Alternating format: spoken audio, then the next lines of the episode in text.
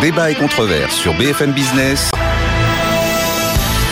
Nicolas Dose accueille les experts. Bonjour et bienvenue à l'actualité économique de ce début de semaine. Le gros stress au-dessus de la finance mondiale après le trépas en fin de semaine d'une banque californienne, SVB, très impliquée dans le financement des startups. La panique, le bank run, a été provoqué par une série d'emails envoyés par des investisseurs indiquant qu'il y avait un risque de liquidité sur cet établissement qui venait d'échouer à augmenter son capital après avoir perdu plus de 2 milliards de dollars en cédant un peu en urgence une bonne partie de son portefeuille d'obligations. Quand les taux montent, la valeur des obligations baisse. Si effectivement on vide son portefeuille dans l'urgence, il y a des moins-values évidentes qui ne sont plus du coup latentes. Cet événement intervient à un moment particulier, un moment charnière dans les choix de politique monétaire des banques centrales. Faut-il qu'elles continuent? Faut-il qu'elles arrêtent? On a eu des prises de position assez fermes de la part de la Fed, de la BCE la semaine dernière. Ce jeudi, la BCE devrait nous imposer 50 points de base, mais certains aimeraient que ce soit un mouvement perpétuel de plus 50 points de base à l'horizon de l'été prochain. Les finances publiques, la France qui décroche, c'était la phrase de Pierre Moscovici dans le Figaro de vendredi, au moment où Bruxelles est en train d'affiner sa réflexion sur ce que sera le futur pacte de stabilité, donc les règles budgétaires européennes. Est-ce qu'il faut ressusciter des règles budgétaires comme avant, ces fameux 3%, au moment où les États vont avoir besoin d'énormément de, financement Et puis on fera un petit correctif sur euh, ce fameux choc de croissance que l'on peut espérer de la réforme des retraites. Avec Eric hier, on rappellera, c'est vrai que, c'est vendredi, tout le monde se réjouissait. Mais oui, une réforme comme celle-là, c'est ce qu'on appelle une courbe en. Et pendant un certain temps, elle coûte avant éventuellement d'avoir des effets vertueux sur l'ensemble de l'activité. Bonjour Frédéric Farah. Bonjour. Bienvenue, économiste enseignant à Paris 1. Éric Ayer, bonjour. Bonjour. Directeur du département analyse et prévision à l'OFCE, membre du Haut Conseil des finances publiques et vous avez coécrit Une autre voie est possible vers un modèle social écologique chez Flammarion, champ actuel. Avec nous également Denis Père, bonjour. Bonjour Nicolas. Bienvenue, président de Nature and People First. Vous avez publié le contrat mondial pour que l'humain et la nature soient enfin au cœur de la mondialisation. Mes propositions pour... Euh, préserver nos classes populaires et notre souveraineté chez First Edition. Je voudrais citer un mail, un, tweet d'un auditeur avant. Si vous étiez avec nous la semaine dernière, on a eu un petit échange avec euh, notamment Christian Chavagneux, c'était jeudi. Il y avait Patrick Artus aussi et Philippe Manière. Et Christian s'étonnait que les recettes fiscales liées au prélèvement forfaitaire unique ne soit que de 6 à 7 milliards d'euros, dit-il. Parce qu'en théorie, vu euh, les masses qui sont euh, taxées, on devrait être à 15 milliards. Et il y a Quentin qui m'a écrit, oui, effectivement, 6-7 milliards de recettes fiscales. Mais l'autre partie de ce qui est prélevé par ce prélèvement forfaitaire unique, ce sont des prélèvements sociaux. Ce ne sont pas donc des recettes qui rentrent par la case Bercy, mais des recettes qui rentrent par la case sécurité sociale, ce qui explique les chiffres qu'on a évoqués donc euh, la semaine dernière. Et non, il n'y a pas 7 milliards d'évasion dans ce qui doit rentrer dans le filet du PFU. Euh, voilà, SVB, Silicon Valley Bank, a été fermé d'autorité par les autorités américaines. L'événement s'est produit en fin de semaine. Il y a eu des mails qui ont circulé d'investisseurs en disant attention, cette banque a des problèmes de liquidité. Ça a provoqué un bank run, principalement des entreprises de la tech, parce que c'est visiblement euh, la banque quasi systématique pour un entrepreneur de la tech. C'est le réflexe qu'on a quand on est start-upper d'aller s'installer chez SVB, 40 ans d'existence. Et donc cette banque-là actuellement se retrouve ben, fermée d'autorité par euh, l'agence américaine de garantie des dépôts, qui garantit jusqu'à 250 000 dollars par banque et par client, donc soit à, peine 10% des dépôts de SVB. Tout le monde est monté au crédit ce week-end, la Fed, Janet Yellen pour le Trésor. Nous ne laisserons tomber aucun établissement bancaire, a prévenu la Réserve fédérale américaine. L'artillerie lourde a été sortie vraiment aux États-Unis. On se dit qu'on n'est pas dans un scénario 2008, qu'il n'y a pas des, produits titrisés dégueulasses, plein de crédits subprime qui gangrènent tous les bilans des banques du monde entier. Mais euh, Denis, on est quand même devant un choc bancaire, un choc financier. Oui, on est Et devant un, choc financier. Alors SVB, c'est c'est, euh, quand même une banque très très particulière. Vous l'avez rappelé, c'est la banque de la Silicon Valley, comme son nom l'indique. Donc euh, des entrepreneurs, mais surtout des startups hein, qui lèvent des millions de dollars et qui les mettent effectivement chez SVB, des fonds de capital risque.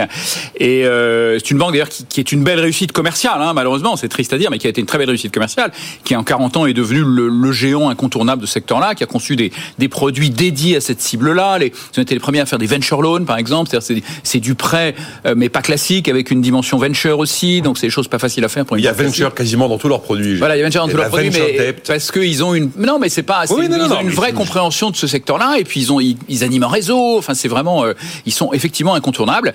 Et il semblerait qu'effectivement un certain nombre de startups ont moins emprunté récemment euh, parce que euh, quand elles le pouvaient, bien sûr, elles le pouvaient pas toujours, parce que les taux ont monté, donc ont plus eu recours effectivement à du cash qu'ils avaient déposé chez SVB. Et SVB effectivement apparemment a fait l'erreur de placer l'essentiel de ses dépôts en bons du Trésor américain à, long terme, qui euh, ont, dont la valeur a chuté assez considérablement récemment, effectivement avec la, hausse des taux. Il semblerait qu'il y ait euh, certains dépôts qui aient, qui été divisés par deux quand même en juste deux ans. Quoi, hein. Donc euh, et donc effectivement SVB a dû à un moment donné essayer de faire une augmentation de capital, mais la confiance était déjà rompue. Effectivement, des emails ont circulé, il y a eu un bank run et donc l'État américain a dû s'interposer. Il semblerait qu'il y ait quand même des problèmes de management, c'est-à-dire que le, le- ce que j'ai pu lire moi sur les réseaux sociaux, c'est que des experts du sujet quand même avaient l'air de dire que euh, SVB aurait dû hedger, aurait dû se protéger contre cette hausse des taux qui était quand même relativement prévisible. Ils ne l'ont pas fait, Euh, et en plus ils n'étaient pas obligés de le faire parce que c'est une banque effectivement qui a qui a moins de 250 milliards de, de dépôts. Euh, Ils ont 210 milliards, ils sont juste en dessous du seuil, et donc ils n'ont pas les mêmes obligations que les banques systémiques. Et, et- et en plus il y a eu plutôt des, des retours en arrière par rapport à 2008. Trump avait signé Trump des a- décrets, avait- les, voilà. les exonérant de pas mal de Et contrats. le président de Silicon Valley Bank apparemment était en première ligne pour faire du lobbying pour demander à ce qu'effectivement il y ait moins de moins d'obligations. Donc euh, donc ils sont victimes effectivement de cette situation.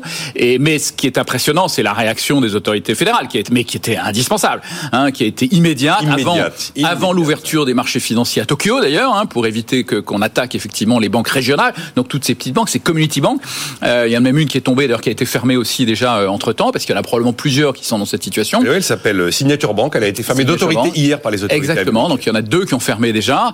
Et, et- et la réponse, elle est, je pense, intelligente. C'est-à-dire qu'elle elle, elle ne sauve pas les actionnaires et le management, qui est ce qu'on avait beaucoup reproché en 2008. Janet Yellen a été très très claire. Il n'y aura pas de sauvetage d'SVB. Pas de sauvetage de des, sauver des les actionnaires. Les actionnaires sont responsables d'un manque de supervision et d'attention par rapport à ce que faisait le management. Par contre, les, les déposants, effectivement, vont pouvoir récupérer euh, apparemment euh, la totalité de, de leurs dépôts avec la création en urgence de- de- de- d'un établissement bancaire qui va euh, euh, permettre de récupérer en fait l'intégralité de la valeur des bons du Trésor. C'est le message. Sans discount. C'est le message Hein, qui a été porté par euh, l'agence américaine de garantie des dépôts. c'est ça, donc il y a la FDIC, donc effectivement il y a un communiqué de presse commun de la FDIC, de la Fed et du département du Trésor américain, donc les trois entités de supervision qui dans le cours du week-end ont effectivement dit voilà, on met en place ce mécanisme en urgence et donc on évite le bank run partout.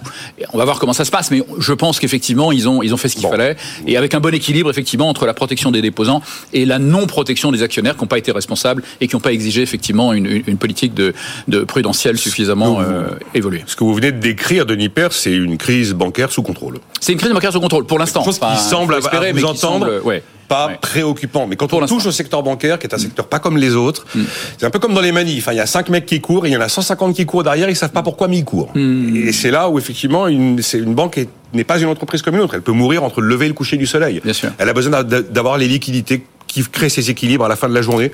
Un mot à ajouter sur SVB où euh, on déroule le fil sur ce que ça signifie derrière, notamment pour les banquiers centraux. Eric, euh, Oui, mais peut-être euh, continuons là-dessus. Bah, là, voilà. Bah, non, mais effectivement, d'un point de vue plus macro, parce que ça a été bien décrit d'un point de vue euh, plus, micro, bah, on, on voit bien, on, on est en train de sortir d'un monde où les taux d'intérêt étaient extrêmement faibles, peut-être trop faibles, ça, on peut en discuter, et on passe tout de suite à euh, finalement un monde où les taux d'intérêt sont élevés, peut-être trop élevés. Donc en fait, c'est pas le niveau qui est, qui est important, c'est la vitesse dans laquelle on est passé d'un monde à un autre monde. Et donc ça, on pouvait penser que ça allait pas avoir beaucoup de conséquences. On commence à voir que ça a des conséquences. Et est-ce qu'il faut continuer? Oui, c'était un peu ça la c'est question. la question centrale derrière. Attention, alors bon, peut-être que c'est un épiphénomène, et, mais moi je crois, dur comme fer, qu'il va y avoir des faillites un peu partout, dans les dans, certainement dans quelques banques, mais aussi euh, dans, dans, dans un grand nombre d'entreprises. Alors, est-ce que c'est si grave que ça, les faillites? Bah, Peut-être pas. Euh, si c'est euh, effectivement euh, des entreprises qu'on a sauvées ou des banques qu'on a sauvées alors que elles auraient dû euh, euh, finalement faire faillite avant la crise. Mais je pense que le passage d'un monde à l'autre, c'est un peu pareil. On va en parler tout à l'heure pour les retraites. Il y a, on, on, on, on, a une vision de long terme, mais il y a le chemin pour aller à ce long terme. Il faut faire très attention. Il faut pas aller extrêmement rapidement parce que tout n'est pas complètement rationnel. Il y a aussi, vous voyez, peut-être que cette banque dont on parle, SVB, c'est pas une banque systémique, mais ça va mettre en tête quelque part, eh ben, une fuite vers la qualité. On, on, on va dire, tiens, ça y est, c'est très risqué. hein, on Bah a oui. vu le- Et donc, on sait que ces conséquences-là, on a du mal ensuite euh, à les réguler. Ça, c'est c'est quand même mon, mon- mon premier point. Le deuxième point, c'est qu'on voit que tout de même, bah, on sort pas de l'État en fait. Vous voyez, qui va à la rescousse, même si on va C'est tout de même le Trésor. Donc, vous voyez, on est en train de nous dire, on a trop de dettes, on a trop de dettes, etc. Il faut faire, il faut laisser le marché, il faut laisser les entreprises privées. Quand une banque privée, tout de même, fait peut-être des problèmes de management. Euh, ils sont quand même distribués des dividendes juste avant hein, euh, et, et des bonus. Bon, eh ben ils sont distribués des bonus. Peut-être que la gestion n'a pas été parfaite. On va tout de même un peu les aider. Alors, bon, Denis Perne. Janet Yellen a dit on ne sauvera pas avec attendons quand même la fin de l'histoire. Pour l'instant, ils essayent de, d'éteindre l'incendie. Ouais. Peut-être qu'ils vont l'éteindre complètement. En tout cas, il y aura derrière, il y a derrière le trésor. Le trésor est là. Donc, euh, on voit bien que tout de même, il y a toujours cet aléa moral, d'accord, qui euh, qui plane. C'est-à-dire qu'on ne veut plus la crise de, la crise de 29. On ne veut plus laisser euh, euh, les faillites en cascade qui provoquent des grandes récessions et pourquoi pas des guerres, d'accord. Donc, on veut calmer tout cela au risque de l'aléa moral, c'est-à-dire vous prenez des risques. Quand vous gagnez, c'est pour vous. Quand vous perdez, bon, on sera tout de même plus ou moins là. On sait pas. Mais oui, c'est très rapide. Hein. On n'a pas laissé euh, le week-end passer. On, on- on- on a tout éteint. Bon, on verra jusqu'où euh, c'est circonstancé. Donc, euh, vous voyez, en fait, en gros, euh, on ne sort pas de l'État est là. Puis quand l'État a un problème, la Banque centrale est là. la Banque centrale, Alors, oui, c'est ça. C'est une, une histoire d'assureur, en fait. Euh, Allez-y, Frédéric Farah. Non, Euh, mais parce que là, on est vraiment sur les questions, enfin, des Ben, questions de fond, et puis la question de ces fameuses politiques monétaires. Est-ce qu'on veut, est-ce que là, on est en train de montrer des, de donner des signaux ben, d'un peu de, de- de- un peu trop de célérité dans les durcissements. Mais euh, allez-y, réagissez. Sur... Ben oui, parce que je pense qu'effectivement l'État, on l'a- vu pour les banques et pas seulement, c'est devenu sa grande fonction, c'est le grand assureur. hein. plus que jamais, il, a- il assure, euh, il fait, il fait. Qui ça, le- Euh, l'État, l'État. Euh, oui, voilà, le, que ce soit en version française, en version américaine, euh, c'est- c'est l'assureur et on ne veut pas effectivement voir cet effet euh, d'en- d'enchaînement dont Eric hier euh, euh, parlait.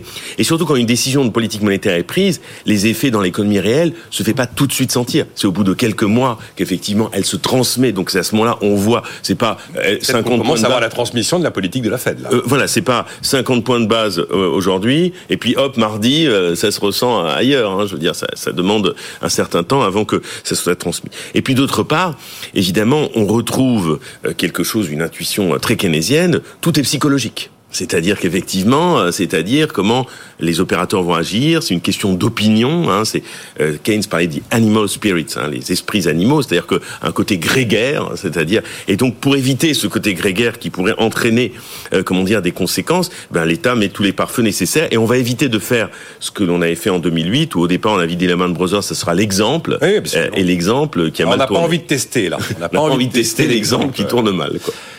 Et alors, vous vouliez rajouter quelque chose Oui, enfin, juste l'État, l'État est là. Oui, l'État est parfaitement dans son rôle. C'est ce qu'on attend de l'État, effectivement, dans ce genre de situation, bien entendu. Oui, mais là, il y a toujours l'aléa morale sur la finance. Alors, ils ont fait attention encore un une peu fois. dérangeant. hein. Ils ont fait attention, hein, encore une fois. hein. Là, Oui. ils ont, parce qu'effectivement, enfin, c'est dans tous les débats. Vous regardez les réseaux sociaux. Enfin, c'est la première objection, ça a été celle-là. Euh, et, même certains disaient, il faut même pas. Larry Summers a fait un- une intervention en disant, euh, il faut même pas se poser la question de la loi morale. Il faut y aller. Alors là, ils ont trouvé une espèce de voie moyenne que je trouve intelligente, où ils sauvent les déposants, ils sauvent pas les actionnaires et le management surtout pas non plus. Qui effectivement, c'était avait vendu des actions. Alors apparemment, ils en vendaient régulièrement. Donc euh, là, je pense que la la SEC va faire une enquête et que. Ce que j'ai toujours dit, il faut Oui. sauver les banques, mais pas les banquiers. Voilà, exactement. Et c'est ce qu'ils ont fait, c'est ce qu'ils font. C'est assez original. Ça a été conçu en un week-end à toute vitesse. Euh, voilà, l'enjeu, il était, il était pas juste effectivement d'éviter un bank run sur toutes les banques régionales. L'enjeu, il était de sauver la Silicon Valley quand même aussi. Il faut bien comprendre que la, la paye du- d'une start-up, la plupart des start-up sont pas rentables. Elles, elles payent leur, leur, euh, leur- leurs équipes grâce aux levées de fonds qu'elles ont fait. Et la paye aux États-Unis, c'est tous les mois. Euh, c'est tout, pardon, c'est toutes les semaines. Donc là, il y avait une urgence à la semaine de trouver aussi une réponse pour éviter que tombe la quasi-totalité des startups de, de la Silicon Valley. Donc c'était, enfin, on parle d'un enjeu qui était quand même euh, au-delà de juste euh, la problématique d'une banque régionale. Quoi, hein. Donc, euh, donc je trouve qu'ils ont réagi de façon euh, tout à fait remarquable hein, euh, Oui, euh, et intelligente, effectivement, avec un bon équilibre. Oui, mais demain, on peut Eric revenir Ayer. quand même sur la dérégulation sous la Trump. Vous voyez, est-ce qu'il faut réguler un peu plus le, le- le système bancaire? Est-ce qu'il faut un peu plus de transparence? Vous voyez, on pouvait faire. Vous voyez, l'intérêt de faire des stress tests et voir, vous voyez, les hausses de quelles répercussions pourrait avoir une hausse de taux d'intérêt sur votre bilan et la fin du quantitative easing et même eh ben, le, le tightening, ça, c'est Tightening, c'est quand on fait l'inverse. c'est quand on fait vide le bilan de la banque. hein, Bon, mais ça, globalement, on sait faire, on sait faire. Donc, mais sauf, sauf qu'il faut une autorité de régulation. Il faut une sorte de banque centrale ou au-dessus qui teste les banques en disant attention, on va augmenter les taux d'intérêt, attention, on va vous euh, redonner les obligations qu'on vous a prises, donc vous retirez la liquidité et vous donnez des obligations qui ont perdu de la valeur. Entre nous, ça, tout ça, on sait faire. Et on sait faire, et normalement, c'est fait sur les systémiques. Exactement. Et donc, du coup, il faut, ré- il faut ré- ré- euh, réglementer. En, si on avait réglementé, on n'aurait pas eu ce coût budgétaire, parce qu'il va avoir un coût budgétaire quand même à cette mesure. Même si on ne sauve que euh, les, euh, les un- un- pas, pas- pas les, les banquiers. Et, et entre nous, les banquiers. Les banquiers de Lehman Brothers, ils, ils sont où aujourd'hui? Ah, Est-ce qu'ils ont vraiment payé ce qu'ils ont fait? Non, absolument pas. Non, Donc, non, euh, mais- quand on dit on sauve, on sauve, euh, on, on- Non, on- il aurait fallu sauver Oui, d'accord. mais pas les banques. Moi, je pense le seul banquier qui a vraiment pris cher, c'est Bernard Madoff. Hein. Mais Oui. sinon, la plupart sont passés entre les, D'accord. les. Parce qu'ils ont quand même euh, coûté Ah, très on très cher euh, aux finances publiques. Ils ont ils ont coûté très très cher en termes de de, de, de chômage, etc. Bon. Je suis pas sûr que leur carrière ait été euh, euh, complètement euh, arrêtée à cause de ça. Donc, moi, je pense que là-dessus, quand on dit le public c'est mauvais, le privé c'est mauvais, on voit que aussi dans le privé, il y a des erreurs de marché. Il va falloir qu'on réglemente un peu tout ça quand il y a de l'argent public qui arrive tout de suite pour sauver les erreurs du privé. Oui, ju- juste un commentaire additionnel. Effectivement, il y a, il y a eu un, il y a un problème de régulation hein, qui était euh, beaucoup trop laxiste en dessous de ce fameux seuil de 250 milliards de- de- de- d'actifs. Euh, mais en l'occurrence, je trouve que l'intervention est intelligente aussi parce que le coût budgétaire est pas forcément certain. En fait, hein, le- le- l'entité qui a été mise en place dans l'urgence, c'est une banque en fait qui va prêter Une nouvelle banque une nouvelle banque oui. qui va prêter aux banques régionales pour récupérer effectivement les, les, les, les bons du trésor euh, qui ont été euh, dévalorisés et qui va prêter moyennant un taux d'intérêt qui est élevé, euh, mais qui est mieux que la disparition évidemment euh, et que le bank run. Donc c'est, je suis pas certain qu'il y ait un coût budgétaire aussi élevé. Cela dit, je rejoins euh, Eric Gaillard sur le fait qu'effectivement là il y a une, il y a une faillite euh, dans, dans la régulation. Trump effectivement poussé par les, les, les républicains les plus radicaux, euh, très hostiles à la régulation, ont, ont à un moment donné euh, trop dérégulé ce, ce secteur. Euh, et je suis favorable à une régulation équilibrée. Après, c'est la difficulté, c'est toujours trouver l'équilibre. Quoi, hein, mais, Trump avait, avait- et- avait effectivement lâché du lest sur ce type d'établissement. faut rappeler d'ailleurs qu'à propos des interventions publiques au chevet des banques, euh, non, le fait que la France apporte des garanties financières au secteur bancaire n'a pas coûté d'argent à l'époque, mais on a rapporté. Mm. C'est ça. On dit toujours, euh, ah, on a donné aux banques. Non, on n'a rien du tout donné aux banques. On a fait une garantie sous Sarkozy financière de 345 milliards d'euros, Mm-hmm. et qui, effectivement, cette garantie a rapporté de l'argent parce qu'elle était soumise à taux d'intérêt. Mais, mais même Euh, si ça Eric coûte, c'est peut-être pas si grave que ça, encore une fois. Non, non, mais que- bon. il y, a- il y a ce que Stiglitz appelle le capital missing. Si on n'aide pas, quel est le capital que l'on perd Ouais, quand on fait, on peut faire de la dette publique. Et typiquement là, si on revient sur euh, des, euh, des, des sujets franco-français, quand on va sauver des entreprises privées Mm. en faisant des PGE, en faisant, enfin, tout ce qu'on a fait pendant la Covid, on a mis de la dette publique en face. Mais potentiellement, c'est une bonne utilisation de la dette publique parce que on a sauvé le tissu productif français. Si on n'avait pas fait cela, qu'est-ce qu'on aurait perdu comme capital? Alors c'est pas dans le bilan euh, que pourrait nous faire l'Insee sur euh, ben, l'É- l'État a une dette et elle a des actifs. Non, on n'a pas privatisé, euh, on n'a pas nationalisé, pardon. Donc du coup, c'est- pas euh, c'est pas l'État qui dispose de ses actifs, mais c'est l'économie française qui a un tissu productif. Et ben là, tant mieux. Donc si on sauve des entreprises qui ont été mis à mal par des décisions administratives ou par un choc exogène. Moi, j'ai aucun problème, même que ça soit de la dette publique. On a sauvé du capital parce qu'il y a eu quelque chose d'extraordinaire, une, euh, une pandémie. Quand c'est une erreur de management, est-ce qu'il faut sauver ce capital? C'est plutôt cela qu'il faut savoir. C'est moi, j'ai aucun problème que qu'on fasse de la dette publique pour sauver du capital, et même il faudrait qu'on intègre ça dans le raisonnement. Et c'est ce qu'essaie de, de, de faire Joseph Stiglitz. Frédéric Farah, j'en reviens à mes banques centrales. Euh, on a une minute trente, mais on en, on en reparlera. C'est quand même un événement. Malgré tout, on verra comment tout ça va se terminer. Probablement que euh, le, le pilotage par les, toutes les autorités américaines. Il faut voir ce que l'arsenal qu'on a sorti en l'espace de 24 heures, 48 Mais on est à un moment important où on se demande si les banques centrales doivent continuer ou pas. Et on a un peu l'impression qu'il y a une petite musique depuis la semaine dernière sur on va continuer à augmenter nos taux, on va continuer à durcir les politiques monétaires. C'est pas prêt de s'arrêter jusqu'à la sortie un peu tonitruante du gouverneur de la Banque d'Autriche qui dit il faut 4 fois 50 points de base d'ici juillet. Comment vous, vous, vous, entendez cette petite musique de banquiers centraux? Bah, moi, je l'entends pas bien. Ah, bah, c'est marrant, moi non plus. Je, je l'entends pas bien parce que là, on voit bien que les faucons européens s'agitent. Mm. L'Autriche en est un exemple. Euh, je, je suis pas sûr que ça soit la, la bonne direction à, à prendre parce que euh, quand on regarde la croissance en Europe, on peut pas non plus dire que c'est la fête générale. Euh, bon, en France, on se contente parce que l'investissement va mieux, mais la consommation est aplatie. Euh, je, ne suis pas certain que ce soit cette euh, bonne situation, enfin qu'il faille aller dans cette direction-là, surtout euh, quand on n'arrive pas en Europe à construire, à mon avis, un équilibre entre ce que pourrait être une politique euh, budgétaire d'un côté et la politique monétaire de l'autre. Donc je, je crois qu'à mon avis, euh, on risque d'aller dans quelque chose qui, à un moment donné ou un autre, va nous faire confronter à un risque de récession. Et je pense que c'est pas la bonne direction que l'Europe est en train de prendre aujourd'hui. On marque une pause. Dans un instant, je vous ferai réagir à ce qui sera quand même l'une des décisions importantes de la semaine, puisque la Banque centrale européenne va d'une part annoncer une hausse de taux, mais aussi probablement donner quelques orientations sur le futur de sa politique monétaire au moment où ce mois-ci, elle engage justement l'inverse du quantitative easing et commence à réduire son colossal bilan de 5 000 milliards d'euros à hauteur de 15 milliards d'obligations qui sont non réinvesties tous les mois. C'est donc un moment important. On évoquera aussi la France qui décroche après les propos de Pierre Moscovici. Euh, C'était dans le Figaro vendredi. À tout de suite.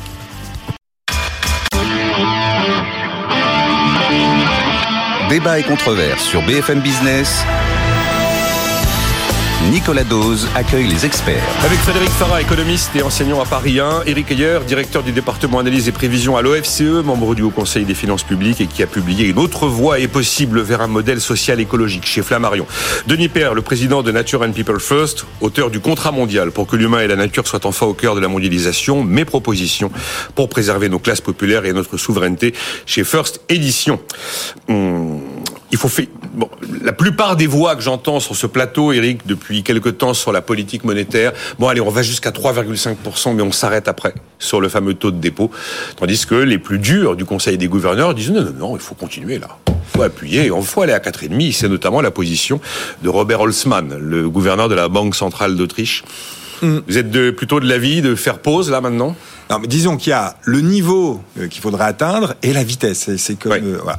Donc bon, là aujourd'hui, quand, quand vous faites tourner des modèles euh, euh, macroéconométriques, d'accord la- le consensus, c'est à peu près quand vous augmentez de 1 point euh, les taux, bah vous, la première année en tout cas, vous limitez la hausse de l'inflation de 0,1. Donc c'est très très faible. Il y a très peu d'impact à court terme sur l'inflation. En revanche, sur euh, l'activité, ça fait quand même moins 0,4. Donc il y a plus d'impact récessif sur la croissance que sur l'inflation à très court terme. Ensuite, il faut attendre euh, à peu près 4-5 ans pour que ait une incidence sur euh, sur l'inflation. Donc la question c'est est-ce qu'aujourd'hui, si on augmente là encore de 2 points, bah, vous voyez, ça vous enlève quasiment un point de croissance l'année prochaine. Vous voyez déjà qu'on n'a pas beaucoup de croissance économique. Est-ce qu'on est d'accord aujourd'hui pour dire on va vers la récession et elle est souhaitable?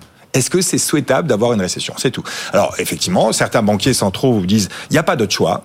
Parce que Il n'y a on- pas d'autre choix, c'est ma parce mission, que effectivement, la crédibilité aujourd'hui l'inflation sous-jacente est, Ah. euh, est, est- est- est trop sujet. importante et donc du coup la seule façon de le casser c'est de provoquer une récession. Bon, vous voyez là on est dans un sorte de dilemme inflation chômage ou inflation récession. Bah vous voyez peut-être que on va euh, résoudre le problème de l'inflation en, en- en l'espace de 2-3 ans, mais au prix d'une récession gigantesque.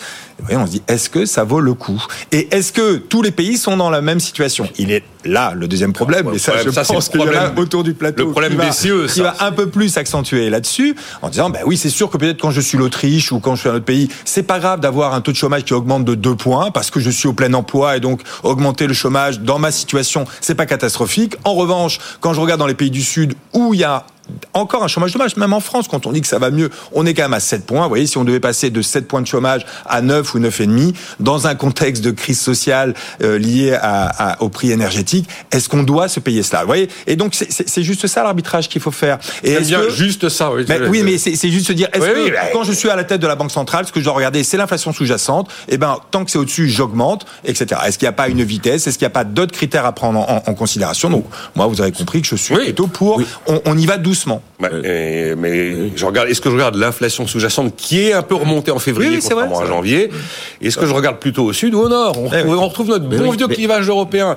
Alors oui, allez-y, Frédéric Farah et Denis Père ensuite, allez-y. euh, Bon, bah, encore une fois, one size fits all, ça marche pas. Une taille unique, ça, fonctionne pas. mais j'ai pas autre chose en magasin, monsieur Farah. Je- j'ai- je- j'ai pas, euh, je- je- je- je- je sais. Et d'autre part, il y a aussi un autre Sinon vous repartez pieds nus, hein, mais je, je- je- Bon. je- je- je sais bien, et il y a aussi un problème quand même qui est, euh, qui aussi qui devrait être qui devrait préoccuper, c'est le problème des salaires en Europe. C'est-à-dire qu'effectivement, euh, par rapport à la progression euh, de l'inflation, aujourd'hui, il y a plus que jamais un problème sur les salaires. Alors si on augmente les taux, eh ben effectivement, ça va écraser un peu plus la demande. Je ne sais pas, c'est une bonne une bonne nouvelle encore plus. Je je, le crois pas avec l'idée que bon comme l'inflation va un peu diminuer, ben alors euh, ça permettra à la fin de, réduire les pertes de pouvoir d'achat.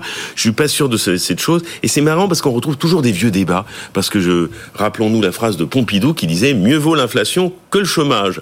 Bon, croire aujourd'hui que on préfère le chômage à l'inflation. C'est normal qu'on retrouve les vieux débats. On retrouve un fantôme de l'économie qui s'appelle l'inflation qui avait disparu. Et ben avec le retour de l'inflation, Mais c'est comme la dérégulation, c'est la même chose. C'est-à-dire, et on sait que la plus grande leçon de l'histoire, c'est d'en retenir aucune. Euh, Denis Père, avant d'avancer sur. euh, Oui, le- le- alors la leçon de l'histoire que retiennent justement euh, les pays germanophones, il faut quand même toujours avoir ça à l'esprit, c'est la République de Weimar quand même, hein, et que l'inflation, été un désastre absolu. On allait acheter sa baguette de pain avec une brouette de billets euh, de marque qui valait rien, et ça a débouché sur le nazisme. hein. Donc, il faut juste quand même, en matière de, de leçon de l'histoire, se rappeler effectivement ce qu'ont en tête les Autrichiens, les Allemands, les Hollandais, même qui, euh, quand, quand ils sont confrontés à cette situation. Effectivement, on voit probablement une inflation sous-jacente qui est liée à la, à la boucle prix-salaire, hein, qui semble effectivement s'être enclenchée, qui est effectivement ce qu'on redoute toujours dans ces 10% cas-là. de hausse de salaire à la Deutsche Post. C'est ça, par exemple. Donc, euh, euh, donc c'est ça le sujet. Et euh, effectivement, alors, Eric Ayard a raison de rappeler que oui, euh, one size fits all, ça, ça marche pas. Mais après, il faut regarder les situations individuelles. Effectivement, nous, on est à 7% de chômage, mais on est au plein emploi. C'est ça le problème. C'est qu'à 7% de chômage, on est quasiment. Regardez les tensions à l'embauche qu'on a en France. On a des millions de gens qui travaillent pas, qui ne sont pas employables. On a encore une fois ce problème majeur de faillite du système éducatif, de faillite du système de formation professionnelle, qui fait qu'on a des tas de gens qui n'ont pas les qualifications dont l'économie a besoin aujourd'hui. Euh, on a une industrie malheureusement qui est à qui est à la ramasse complète, à 9 points de PIB, le même niveau que la Grèce. Donc on crée pratiquement plus, un peu plus de nouveau, heureusement, euh, grâce à un certain nombre de mesures qui ont été prises récemment, on se remet à avoir un, un solde net de création d'emplois industriels, mais mais on n'en crée pas beaucoup, et donc on n'est pas non plus en mesure de créer de l'emploi industriel bien payé pour dans, dans, les régions périphériques du pays pour effectivement toute cette main qui est disponible. Donc euh, donc on a nous les problèmes structurels absolument majeurs qui ne seront pas qui seront effectivement peut-être aggravés effectivement par une hausse de taux, c'est incontestable, mais qu'il faut commencer par traiter. C'est ça le fond du problème et qui est complètement indépendant du débat effectivement sur la hausse des taux ou pas. Euh, donc c'est, je pense que c'est ça le fond, le fond du sujet. Et si Non, ça pouvait, On a, on a effectivement- notre fond du sujet, mais le fond du sujet de Madame Lagarde et du Conseil des gouverneurs de la Banque centrale, c'est de savoir que- comment ils vont inscrire leur politique monétaire dans la durée, à quel rythme. Vous vouliez réagir, Frédéric Oui, mais c'est lié. Oui, oui, oui. mais- Mais deux, deux- choses. Alors sur l'histoire, c'est marrant. Les Allemands, ils ont un drôle de rapport avec leur histoire parce que quand même, euh, je tiens à dire que euh, sur euh, l'histoire de l'hyperinflation allemande, ça dure qu'un an, 23-24 et c'est fini. Oui, oui. Et ensuite, c'est la et, et la ensuite, déflation. Et c'est la déflation de Brüning euh, qui fait, euh, qui pave le chemin euh, pour euh, les nazis. Bon, alors ça c'est un, un, un point. C'est très marrant qu'ils aient ça en tête là-dessus. Et puis nous, euh, on est devenu dans les années 80 avec l'obsession du franc fort. On a voulu devenir monétairement allemand. Enfin bon, ça c'est une autre histoire qui m'agace. Mais bon, bref. Euh, mais euh, mais bon, je, je, je, je laisse ça de côté. Mais ce que je veux dire, c'est voilà. Alors quand on a le dernier communiqué de la BCE que j'ai lu euh, de Madame Lagarde disait qu'en gros ce qui serait bien de faire, c'est d'accélérer en quelque sorte les réformes structurelles. Elle le dit euh, euh, très clairement. Bon, après, on peut débattre sur l'impact de ces réformes structurelles sur, sur la croissance, mais je crois que le risque, c'est de faire payer au plus grand nombre une addition monétaire de plus en plus salée. Et c'est ça qui m'inquiète. Ah, mais je comprends votre inquiétude. Un mot là-dessus encore, et après Oui, on avance sur, alors, sur pour- Moscou, justement. Oui, peut-être pour rassurer euh, Denis Père, enfin sur, sur l'inflation, enfin ou les Allemands, Euh, c'est-à-dire que globalement l'inflation aujourd'hui est élevée, mais les anticipations d'inflation, enfin après on, on peut ne pas y croire, elles sont quand même Oui. voilà, beaucoup plus basses, elles Beaucoup sont aux alentours basses. de deux et demi. Donc vous voyez, on n'est pas reparti sur l'hyperinflation, d'accord? C'est que là on est on est quasiment au, au, au pic, bon, enfin quasi- ou sur un plateau, mais ça devrait descendre, d'accord Donc euh, là tout de même, et c'est ça le rôle des banques centrales, c'est de de, dire attention, ce que je pilote, c'est les anticipations d'inflation, c'est pas l'inflation d'aujourd'hui. Je vais pas y arriver l'inflation d'aujourd'hui. Donc c'est est-ce qu'on est, on en a fait assez? Parce que les anticipations d'inflation repartirent à la hausse Non. Allez, enfin, on peut dire que 2,5 c'est au-dessus de 2, donc il faudrait encore un peu en faire pour revenir à 2, mais c'est pour ça qu'on peut encore augmenter les taux, le piloter, mais vous voyez pas augmenter euh, très euh, euh, très fortement. Donc ça c'est ça me paraît important et j'ai oublié ma deuxième idée. c'est pas grave. Ça fait... Il y a un auditeur qui m'a écrit parce que je trouve qu'il a relativement raison. Le capitalisme sans banqueroute s'appelle John. C'est comme le christianisme sans enfer. Oui, normalement c'est vrai que la faillite fait partie du, du, capitalisme libéral. J'ai retrouvé du coup, ma deuxième idée, c'était sur le plein emploi. Est-ce qu'on peut considérer qu'on est au plein emploi aujourd'hui? Alors moi je, veux bien. Mm. D'accord, mais ça serait trop long. Non non non non, non, allons-y. J'adore ce sujet. Mm. Est-ce que le plein emploi français c'est 7 Non c'est ce qu'on appelle le chômage structurel, ce qui est un peu différent. Et encore, je suis pas sûr qu'on soit au chômage structurel. Vous voyez, en gros, il y a le chômage observé, le chômage structurel est au milieu, et le plein emploi, c'est 5. Mais le plein emploi, c'est 4,5, 5, d'accord. Est-ce qu'aujourd'hui, on serait sur le chômage structurel? C'est-à-dire, qu'est-ce que ça veut dire le chômage structurel? C'est le chômage structurel, euh, c'est le niveau auquel on ne pourrait pas descendre en dessous sans tension inflationniste. En gros, c'est ça, hein, c'est le nez oui, Le nez roux, ok, c'est ça. Bon, aujourd'hui, est-ce qu'on y est? C'est quoi le nez roux, pardon? Mais le, non-inflation ah, rate of unemployment. Ah. Ok. Est-ce qu'on y est Est-ce qu'on y est Non, on n'y ah est pas. Bah. Mais pourquoi Mais non, mais pourquoi on n'y est pas? Mais non, mais non, non, non, mais comment on le mesure? Je suis d'accord avec vous. Non, mais comment on le mesure? Tout depuis le début de l'émission, mais là pas trop. Mais pourquoi? Mais qu'est-ce que ça veut dire? Non, c'est le non-accelerating inflation rate of unemployment. C'est-à-dire quel est c'est le taux de chômage qui accélère les salaires. Euh, si on, tombe en dessous, les salaires accélèrent. Mais les salaires réels réels, bien sûr, réels. Est-ce qu'aujourd'hui, les salaires réels accélèrent? Non. Non. Ok. Non. Donc, est-ce qu'ils ont accéléré avant la crise énergétique? Non. Donc, vous voyez, se dire, et c'est ça le, ah vrai curseur, c'est que normalement, quand vous avez des difficultés de recrutement, qui pourraient être une autre mesure du chômage structurel, on dit ah on est à des pics, donc on est ça. Alors d'abord, regardons les difficultés de recrutement en Allemagne, regardons les difficultés de recrutement aux États-Unis. Ils sont quasiment un tiers au-dessus de nous. Donc euh, ok. Bon, et ensuite, vous voyez, normalement, quand vous avez des difficultés de recrutement, il y a les salaires qui progressent, la productivité qui progresse. Je suis chef d'entreprise, je n'arrive pas à recruter, eh ben je fais plus de productivité, je fais des heures supplémentaire, j'augmente ma durée du travail et j'augmente mes salaires. Il se passe exactement l'inverse. La productivité baisse, les salaires réels baissent, la durée du travail n'est pas revenue à son niveau d'avant-crise. Donc revenons déjà à la durée du travail avant crise. Vous verrez que, voyez, c'est quand même curieux. Comment se fait-il qu'aujourd'hui, la durée du travail n'est toujours pas à son niveau d'avant-crise alors qu'on a des difficultés de recrutement.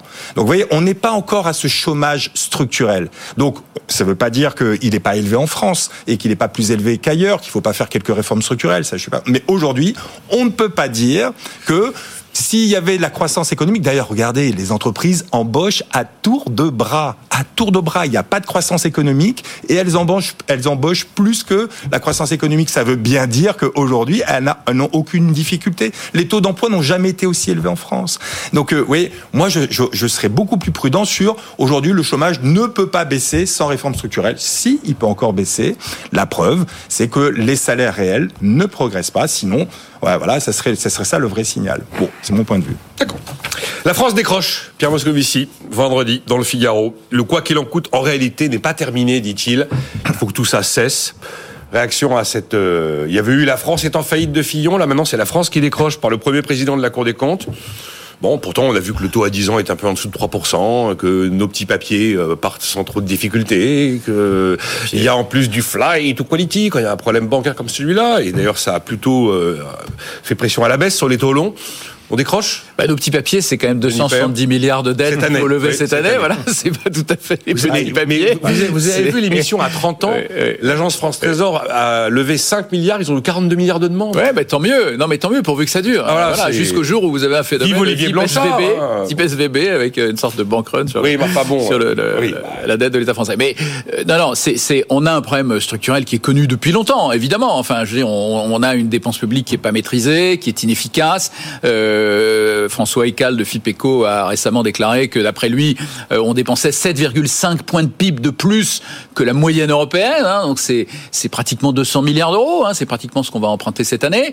Euh, en termes de points de PIB et demi, c'est presque voilà, voilà. Et que quand on regarde effectivement la dépense par poste, euh, on dépense plus que les autres pratiquement dans tous les domaines, sauf peut-être dans le domaine de la justice où c'est en train d'être corrigé. Et tant mieux d'ailleurs, parce que c'était nécessaire. Pas la dépense d'État, hein. la dépense d'État française comparée aux autres dépenses d'État. Je parle pas de. Ouais, enfin, euh, bah, c'est la dépense la sociale. dépense sociale qui est évidemment. Non, qui non, enfin, même, mais dans, dans tous les domaines, on est, euh, on, on est, ou en tout cas, on est dans le haut du panier. Quand on regarde la dépense de santé, on est au, maximum quasiment avec l'Allemagne. On est à, euh, on est à des dépenses santé, on 11 est à points 12, dans la 12, santé. 12 et quelques 11. points de PIB.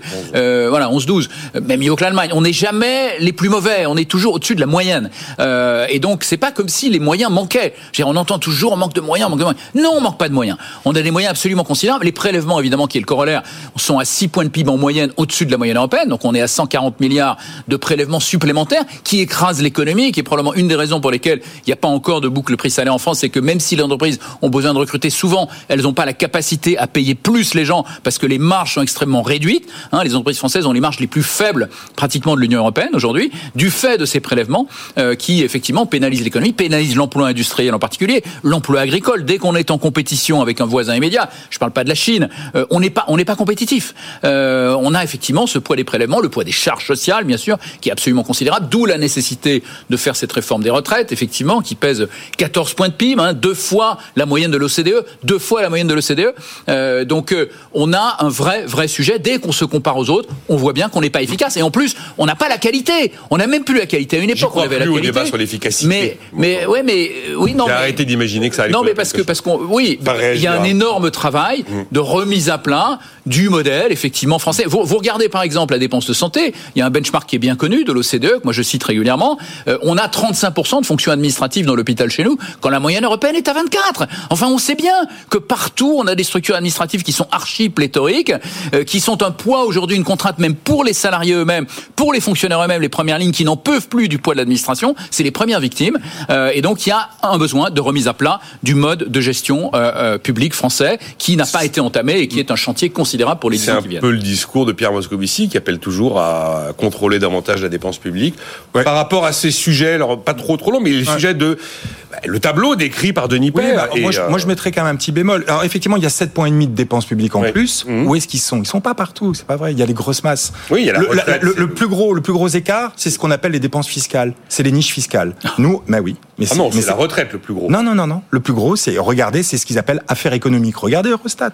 Non, mais je vous enverrai. Je Pour moi, mettrai le affaire tableau. économique, c'est un point de PIB. Ah non, non, non, c'est- 3 points de PIB. On en fait 6 alors que les autres sont à 3. On fait 3 points de PIB. C'est le ça le plus On gros. va dire pourquoi. Eh ben, non, y a- non, mais ok, mais d'accord, mais dans, dans ce qu'on appelle dans les 7 points et demi d'écart, il y en a 3, c'est les dépenses fiscales, affaires économiques. Il y en a 2, c'est les retraites, ça fait 5. Il y en a un, c'est le logement, ça fait 6. Il y en a un petit 1, euh, c'est la défense. Bah oui, vous les avez. Vous les avez. Il y a la famille aussi. Et il y a un peu la famille. Oui, mais c'est ok. Après, c'est des, c'est Non, des mais là, les grosses parce qu'il y a des fois où, contrairement à ce que dit euh, Denis Père, des fois on est un peu en dessous. Donc ça veut dire qu'on peut être pour retrouver les sept et demi. Mais en gros, c'est ça les grosses masses. Donc, ok, affaires économiques, allons-y sur ces niches fiscales. D'ailleurs, Et la vous Cour savez des pourquoi, comptes. les, pourquoi elles ont Ok, lieu derrière chaque niche, il y a un chien qui Non, c'est même pas ça. pas C'est que seulement. Ouais. ces niches fiscales sont venues aussi corriger des Bien excès sûr. de prélèvement qu'il a fallu. Ben, non, mais Quand on vous casse le genou, on vous donne après la Non, béquille de non. Non, C'est pas. Moi, je pense. Moi, j'ai une Exactement vision. C'est plutôt on, en, en France, on veut utiliser l'arme fiscale pour changer les comportements. C'est-à-dire qu'on met des taux élevés et on te dit si tu te comportes comme moi, je pense être la bonne façon, je t'aide. D'accord? Et donc, c'est comme ça que je te fais changer de comportement. Je te taxe. Par contre, si tu te comportes bien, et différemment, je vais. On est allé sans doute trop loin là. Donc, baissons les, les affaires économiques, baissons les la pression fiscale, comme on l'a fait avec le CICE. Quand on Bien. transforme le CICE en baisse de cotisation, on baisse la dépense publique, on baisse la pression fiscale, tout le monde applaudit. Bon, entre nous, ça- on n'a pas fait grand-chose en termes de finances publiques. Hein. C'était 20 milliards, 20 milliards. Donc, allons-y. Mais vous voyez, c'est pas la dépense publique au sens large, c'est une dépense fiscale, d'accord? C'est pas l'État qui coûte cher. C'est peut-être l'État a fait des, des erreurs dans sa façon de, de mettre les niches fiscales, mais ce que nous dit la Cour des comptes, c'est ça. hein. c'est qu'à peu près 80% de ces niches fiscales sont inefficaces. Donc, effectivement, il faudrait les supprimer et baisser les impôts. Ça serait bien plus efficace. Mais oui.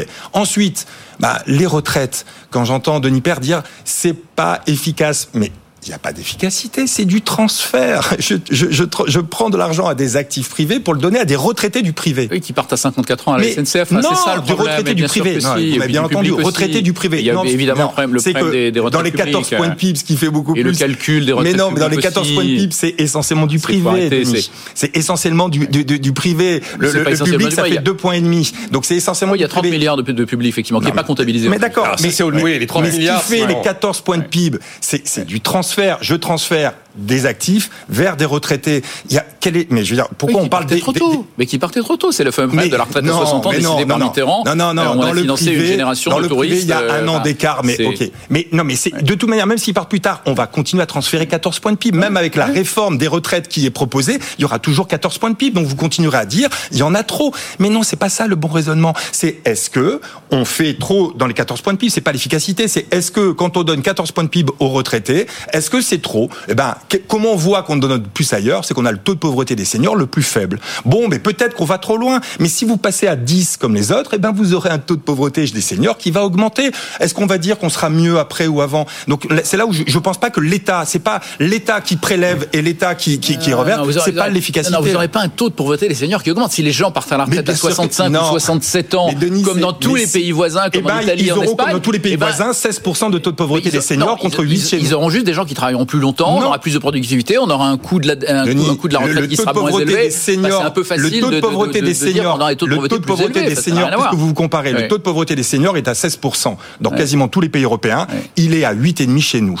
Ouais, vous pouvez tordre dans tous les sens. C'est parce que nous, on retransfère 14 points de PIB. C'est un peu facile. Mais c'est pas facile. il n'y a pas qu'un problème de taux de pauvreté des arithmétique. seniors. Il y a, un- problème simplement du fait que qu'on travaille pas assez longtemps. On le sait très bien. C'est tout l'enjeu du débat de la réforme des retraites. Tous nos pays voisins travaillent entre 65 et 67 ans. Non, non, vous savez que c'est faux. Ça, Donc, ça, vous savez que c'est faux. Il faut mais arrêter de dire ça. Donc ça, vous savez que c'est faux.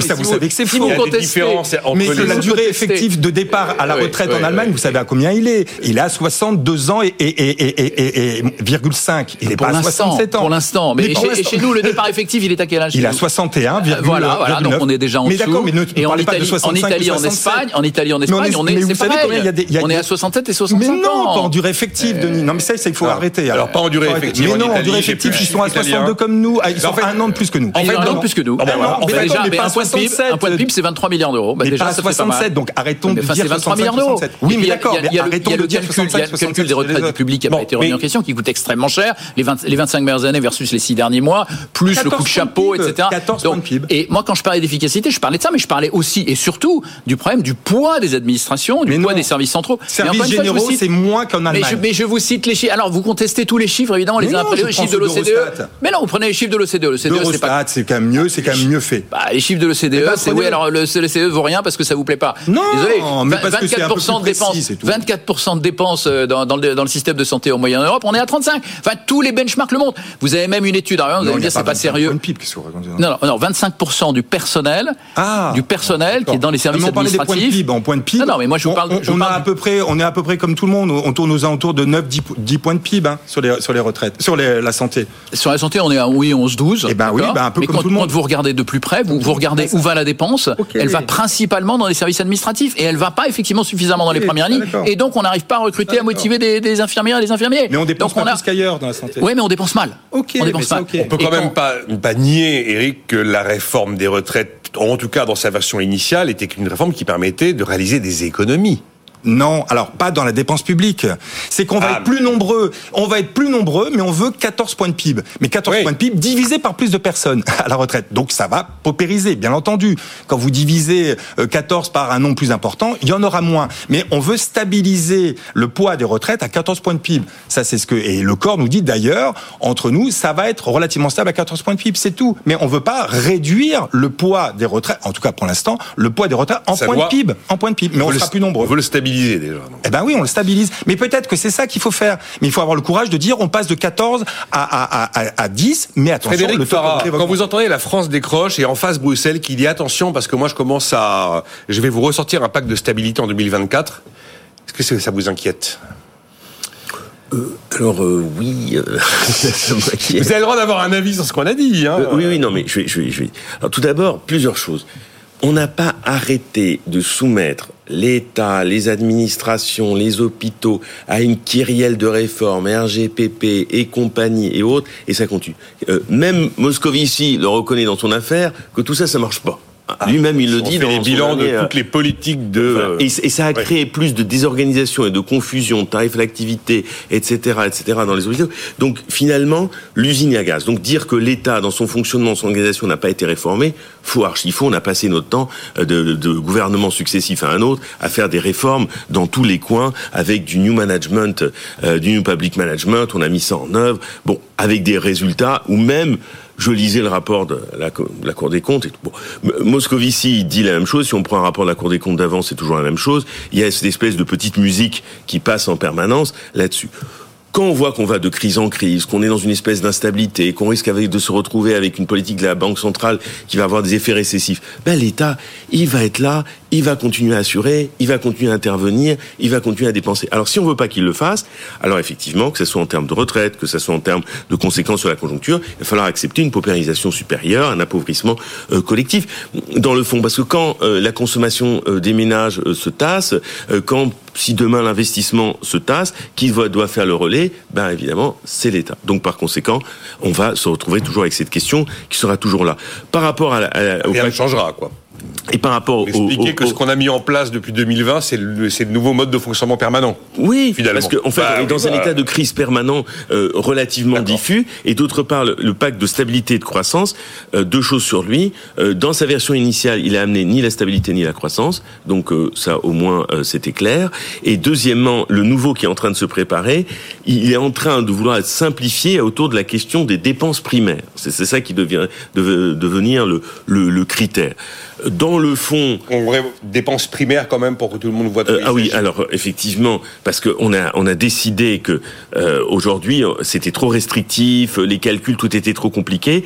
En fait, c'est des dépenses primaires, c'est-à-dire hors intérêt, hors des, des, de la charge que ça représente. Bon. Comme quand on parle du déficit primaire, voilà, ou de l'excédent primaire. On essaie de simplifier, mais tout le problème va se poser de la même manière, c'est-à-dire sur euh, la trajectoire euh, de, de la dépense publique, sur effectivement le rythme euh, de, réduction euh, de, ces déficits. Euh, on se retrouve dans la même situation parce que tout le monde n'est pas dans la même position d'un point de vue budgétaire. Ça posera aussi la même question de l'articulation entre le budget et, la monnaie. Je pense qu'effectivement la politique par les règles en Europe a très largement échoué et c'est toujours ce vieux truc, ce vieux débat de théorie économique, la règle contre la discrétion. Bon, eh ben l'Europe veut persister dans, dans les règles. Aujourd'hui, elle les a suspendues. Je ne suis pas sûr que la nouvelle mouture apporte une solution complète. Donc, je suis plutôt inquiet que rassuré, comme bah, d'habitude. En fait, là, euh, à ce stade de notre discussion, c'est le, le, monde comme d'habitude. C'est-à-dire que quand une banque va mal, l'État sera là parce que le risque est trop grand. Euh, quand la population va mal, l'État sera là parce que le risque social est trop grand. Quand un État va mal, la Banque Centrale Européenne sera là parce que le risque est trop grand. Ouais, vraiment, en, un mot, moi, ce qui, et puis, ben, tranquille. Hein. dommage tout de même, c'est que on, on, raisonne très euh, général, c'est-à-dire qu'on regarde la dépense publique en point de PIB, les, les, les, recettes en point de PIB, alors que vraiment la dépense publique, il faudrait rentrer dans le détail. Qu'est-ce qui a fait augmenter la dette les trois dernières années? C'est pas du structurel normalement, ça doit être du conjoncturel. C'est qu'on a, on est allé aider par du quoi qu'il en coûte. tout le monde, des entreprises, des ménages, des riches, des pas riches, des grosses, des pas grosses, tout le monde. Voilà. Et c'est ça qui a fait. C'est pas du structurel. Ça, ça n'a pas vocation à rester. Et eh ben, il va falloir que on se dise, ce qui est du conjoncturel, on le finance pas par de la dette, mais par eh ben, euh, un financement pourquoi pas un impôt? C'est-à-dire un impôt qui serait que temporaire. Parce que sinon, puisque tout le monde en a bénéficié, tout le monde en a bénéficié.